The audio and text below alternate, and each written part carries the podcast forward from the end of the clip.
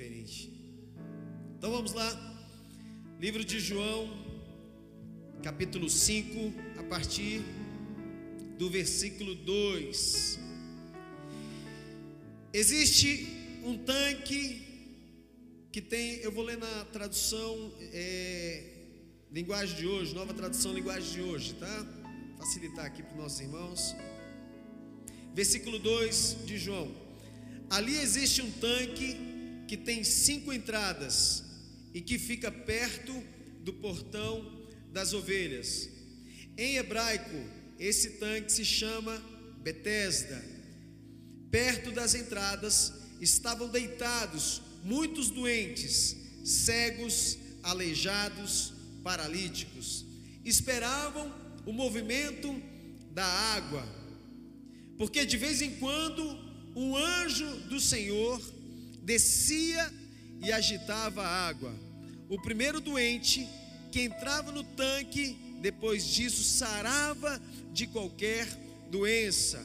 Entre eles havia um homem que era doente, fazia 38 anos. Por enquanto, irmãos, até aqui em Jerusalém havia um tanque de água com cinco portas a entrada ali, haviam cinco entradas naquele lugar. E esse tanque era famoso por causa da crença que de vez em quando um anjo agitava as águas. E o primeiro que entrava naquela água, ele era curado. Agora, é interessante a gente perceber, tem algumas colocações aqui, um aprendizado para nós. Primeira coisa que nós vemos é uma lotação, uma superlotação, uma aglomeração. No versículo 2 diz que havia cinco entradas naquele tanque. Imagina então que em cada entrada estavam abarrotados de enfermos, cegos, aleijados, paralíticos, coxos, surdos e por aí vai. E talvez alguns de vocês não tenham uma enfermidade física, mas talvez a alma, o coração esteja doente esteja enfermo. E nessa hora nós vemos uma pessoa paralítica que ela esperava a oportunidade de alguém levá-la ao tanque. No momento em que o anjo descia, as águas se agitavam, ela esperava alguém para levá-la e então ser curada. Ela dependia de alguém, ela precisava de alguém. E eu pergunto para você nessa hora: onde está a sua dependência? A sua dependência está no anjo, está no homem, está no cônjuge, está no patrão, no filho, no status, nos seus bens, no dinheiro.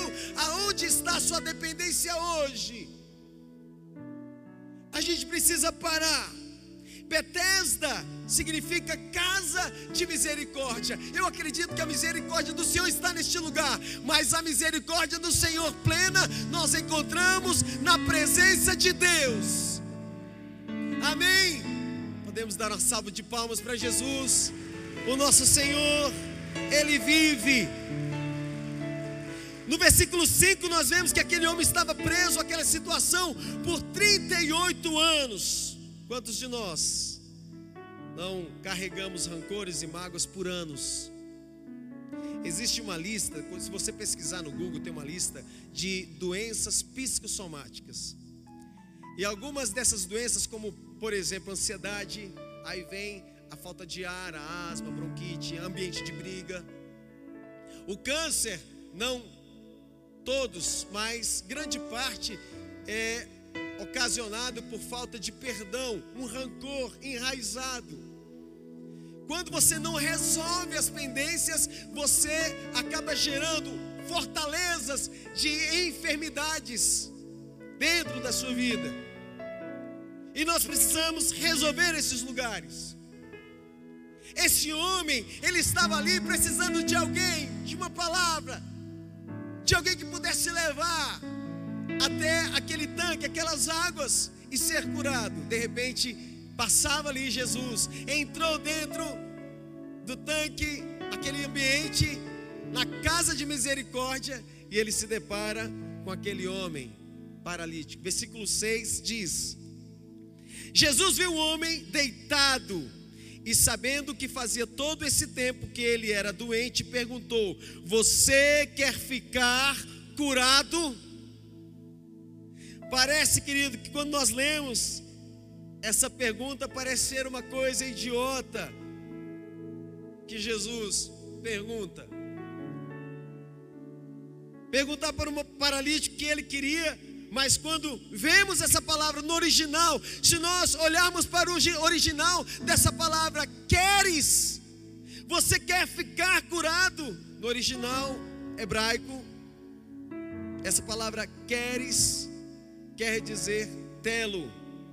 Perdão, não no hebraico, no grego, significa, presta atenção, queridos, porque isso pode definir a sua vida a partir de agora. Quem crê, no original, telo significa estar resolvido ou determinado. Queres quer dizer estar resolvido ou determinado, ou seja, você está doente até o dia em que resolver ou determinar dentro da sua mente que está curado. Algumas vezes, quantas pessoas ela escuta ali uma má notícia do médico, e diz para aquela pessoa: Você tem alguns dias, algum tempo de vida, você tem uma enfermidade fatal. Aquela pessoa absorve aquela palavra e em poucos dias ela está morta. Por quê? Em outros casos, nós ouvimos pessoas que recebem uma, uma notícia de uma enfermidade fatal, mas o posicionamento é outro. Eu creio no Senhor e eu serei curado. Quantas más notícias batem na sua porta e talvez você já se rendeu à derrota, ao fracasso. Por quê? Porque não olhou, não determinou em seu coração. Quando você resolver mudar a sua história, sua história vai mudar. Posso ouvir um amém? Se hoje você determinar no seu coração, ainda que as circunstâncias, ainda que a pandemia, seja o que for, não, eu vou dizer, Senhor, eu creio que o melhor está por vir na minha vida. Desistir, eu vou continuar crendo, o meu milagre vai acontecer. Posso ouvir um amém? Versículo 7 diz: Respondeu aquele homem: Senhor, eu não tenho ninguém para me pôr no tanque quando a água se mexe. Cada vez que eu tento entrar, outro doente entra antes de mim. Dois pontos interessantes. Primeiro, andar só. E o segundo é não ser solidário. Primeiro, andar só. Segundo, não ser solidário. Todos estavam preocupados ali naquele momento, os enfermos, com a sua situação. Não havia quem o erguesse naquela hora para, para levá-lo ao tanque. Ontem eu postei o versículo, e hoje eu quero mencioná-lo, Eclesiastes capítulo 4, versículo 10, que diz: Mas se alguém está sozinho e cai, fica em má situação. Olha o que a Bíblia diz: Mas se alguém está sozinho e cai, está em má situação porque não tem ninguém que o ajude a se levantar. Uma pessoa sozinha, uma pessoa no seu ambiente. Eu não quero saber de ninguém, eu quero viver minha vida. Eu não dependo de ninguém, é só eu. Eu é que faço, eu que aconteço, querido. Nós precisamos de todos. Nós precisamos uns dos outros. Amém. Amém. Eu lembro que, pensando agora em não ser solidário, quantas vezes nós vemos alguém morrendo, um irmão passando necessidade, queremos simplesmente bater nas costas e dizer: Vou orar por você, mas ele está passando necessidade, ele está passando fome. Não é só orar, vamos levantar, levantar recursos, vamos juntar uma cesta básica, vamos abençoar esse irmão. Não é oração somente, irmãos. A fé sem obra é morta. Amém, irmãos? E eu lembro que nós estávamos passando numa avenida ali perto, era Roberto Marinho antes, e aí no meio da, do caminho tinha uma pessoa tendo um ataque de epilepsia. E os carros, ele caído ali, os carros passando fino. Eu falei, vai matar, vai passar por cima. Passando, irmãos. Naquela hora nós paramos o carro na frente, paramos o trânsito, ficou um trânsito terrível lá atrás. Paramos, descemos do carro, pegamos aquela pessoa, colocamos fora da, do, da, da pista ali, levamos para fora e começamos, viramos a cabeça para o lado. Que às vezes a pessoa quer colocar. É, caneta, madeira, que está saindo, espumando. Não, coloca do lado. Começa a orar. Passa a mão nas costas. Começa a interceder. Daqui a pouco aquela pessoa começou a sentir paz, começou a voltar. E as buzinas dos carros, pá, pá, pá.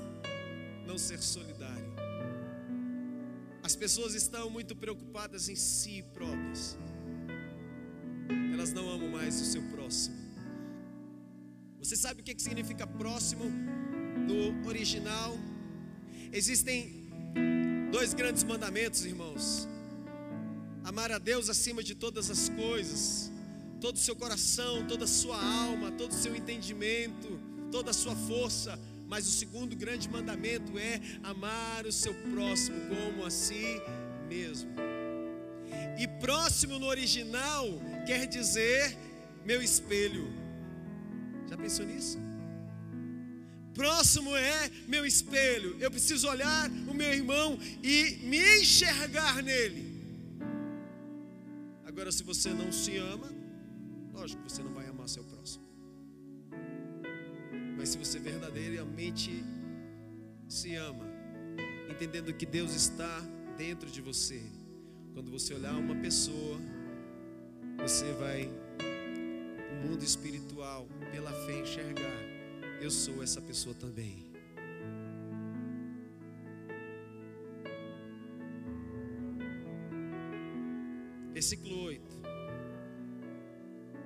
Jesus então chega diante daquele homem paralítico e ele diz: Levante-se, pegue a sua cama e ande. No original, a palavra no grego levante-se, egeiro, original quer dizer acordar. Deus está dizendo para você nessa hora: acorda, desperta. A nossa vida vai passando. Existe aquela música que diz: Deixa a vida me levar. Que música mais pobre quer dizer que sua vida vai de qualquer jeito. Deixa a vida me levar, não. Você tem, nós temos responsabilidades com a nossa vida. O destino quem cria é você, e o futuro surge de uma escolha sua. Que vou definir o meu amanhã. Quem pode dizer um amém? Enquanto você está dormindo, nada está sendo construído a não ser o comodismo, a preguiça, a derrota, a falta de expressão divina. Acorda para viver o novo que Deus tem para a sua vida. Amém? Uma salva de palmas para Jesus.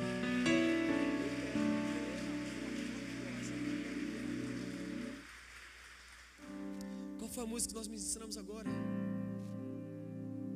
Eu quero viver. Eu quero viver. Quem quer viver algo novo? Quem quer viver algo novo?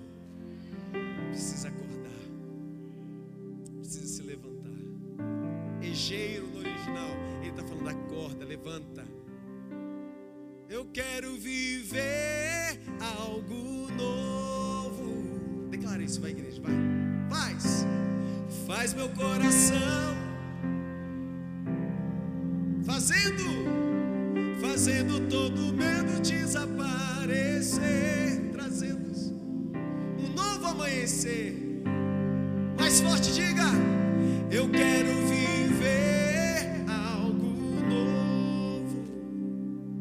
E a Bíblia diz no versículo 9: No mesmo instante o homem ficou, ficou curado. Agora o mais interessante, querido, muitas pessoas esperavam por um milagre na água do tanque, mas Jesus curou o paralítico apenas com as suas palavras. Há poder nas palavras. Se a partir de agora você começar a declarar com as suas palavras, haverá mudança na sua vida. Se você acordar e declarar ao amanhecer, Senhor, o meu dia vai ser diferente, vai ser tremendo, sobrenatural, as portas vão se abrir, o milagre vai acontecer.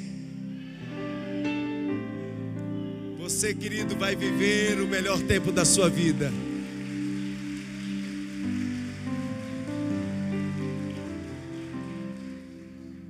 Diz: Seja curado, eu quero no mesmo instante, ele ficou curado. Não foi um tempo depois, não, depois da palavra de Jesus. Não foi por causa das águas, não foi por causa de anjo, não foi por causa de pessoas. Às vezes você fica aí dependendo de pessoas. Algo interessante. Não, não espere um líder colocar a mão na sua cabeça. Sinta o próprio Deus te ungir. dependência, nossa dependência precisa ser total e exclusiva de Deus. Ele vai mudar a sua vida. Ele vai mudar a sua história. Hoje nós estávamos vindo agora para a igreja. Dentro do carro falei assim: Deus, meu bem, eu estou sentindo a bênção do Senhor eu estou sentindo ela correr atrás de nós, nos alcançando. Só que esse ambiente de bênçãos, do favor do Senhor, ela vem e ela leva para a igreja, e ela leva para a sua família, e ela leva para os seus negócios, e ela leva para o seu trabalho, ela vai te acompanhar, porque esse ambiente é um ambiente santo, é casa de misericórdia. Deus está nesse lugar. Oh, glória a Deus. Versículo 14. Aquele homem é curado. E de repente ele sai. E aí, mais tarde, versículo 14, Jesus encontra aquele homem no pátio do templo. No pátio da onde? Ele já estava no templo, irmãos. Ah, eu não estou mais naquele lugar de doentes. Agora eu estou adorando o Senhor no templo. Quantas pessoas recebem o milagre e vão embora? Quantas pessoas recebem a resposta de oração e dão as costas para o Senhor? Às vezes um simples carro. Agora é hora de eu viajar. E ele vai, ah, e esquece seus compromissos com o Senhor. Você sabe por que, que Deus não dá para alguns. Você sabe por que a porta para alguns não se abre? Porque ele não está preparado para receber. Porque se receber, ele desperdiça. Ele não tem maturidade para receber o melhor ou o maior. Ele não sabe administrar o pouco quando ele aprender a administrar aquilo que é pouco, pequeno, Deus então está construindo. Não, agora ele pode receber o muito, porque ele tem agora maturidade. Olha para a sua vida. Será que você recebeu ainda seus pedidos de oração respondidos porque você ainda não está preparado? Porque talvez se a porta se abrir para você, você fecha. Você mesmo fecha. Versículo 14 diz: Entrou o homem no pátio do templo. Mais tarde, Jesus encontrou o homem no pátio do templo e disse a ele: Escute. Jesus, então, olha, querido, eu quero concluir aqui essa palavra de um alerta para você agora. Um alerta ao seu coração. Ele diz: Jesus, escute, você agora está, você agora está curado. Não peque que não aconteça com você uma coisa ainda pior. Ou seja, o que dá a entender é que essa pessoa ela se tornou paralítica não de nascença. Foi no meio do caminho e às vezes no meio do caminho nós abrimos brechas na nossa vida e não entendemos o porquê. Algumas coisas ruins acontecem. É por causa das sementes ruins que plantamos e aí vem a colheita. Jesus olha para aquele homem, Jesus não tem medo. Nós precisamos olhar para nossos irmãos quando estiver caminhando no caminho errado e dizer: Olha, um alerta para você agora que você recebeu a bênção do Senhor, agora que você está curado, não peque mais, para que não te aconteça como com você uma coisa ainda pior. Nós não podemos servir Jesus Cristo de uma forma irresponsável. Uma vez cristão, cristão verdadeiro para sempre, sem brechas sem legalidades, com o mal maligno, sem brechas. Deus ele não pode respeitar alguém que não o respeita, alguém que não o ama. Como Deus ele pode olhar para você e abrir portas, mas você fecha a porta na cara do Senhor com os pecados. Oh Senhor. versículo 14. Eu acredito que o maior erro, dentro desse texto, querido, acredito que o maior erro e pecado ali fosse o de não conseguir enxergar a fonte de águas vivas que é Jesus. Enxergar Deus, enxergar Jesus na nossa vida. Ele é a fonte que cura e que liberta. Amém. Quero ler Êxodo capítulo 15, 26. Abra sua Bíblia comigo. Diz o texto: Se vocês, versículo 26 de Êxodo, capítulo 15. Se vocês prestarem atenção no que eu digo, se fizerem o que é certo e se guardarem os meus mandamentos, eu não castigarei com nenhuma das doenças que mandei contra os egípcios. Eu sou o Senhor que cura vocês. Salmos 103 agora, Salmos 103, versículo 2 e 3. Diz o texto: Todo o meu ser louve o Senhor. O que eu e que eu não esqueça nenhuma das suas, nenhuma das suas bênçãos. Não esqueça de onde o Senhor tirou. Não esqueça das respostas. Não esqueça das portas. Você está hoje aqui, irmãos. Você alcançou a salvação. A salvação bateu na sua porta. Você está aqui. É motivo de agradecer todos os dias. Deus, eu te tenho como meu único Senhor e Salvador. Ele continua dizendo: o Senhor, versículo 3: O Senhor perdoa todos os meus pecados e cura todas as minhas doenças. Todas. Eu vejo que essa é uma noite de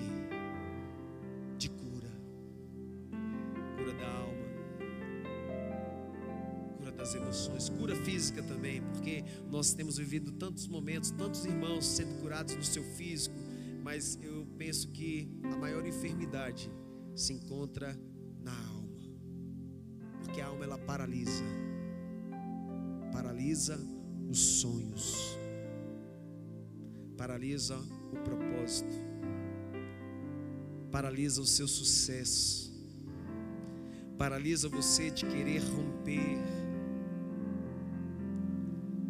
Então, irmãos, que em nome de Jesus, nessa noite, a cura do Senhor venha sobre sua vida e que algo novo aconteça a partir de agora, em nome de Jesus. Levanta sua mão, repete essa oração comigo e diga assim: Senhor Jesus, eu quero viver algo novo. Eu quero, eu quero, eu tomo posse de andar nos teus caminhos. Senhor, que eu não passe por essa terra sem que algo novo, uma mudança extraordinária venha sobre mim, sobre a minha família, sobre a minha história. Eu quero marcar a minha geração com o teu amor, tua presença, em nome de Jesus. Amém. Dá uma salva de palmas para Jesus.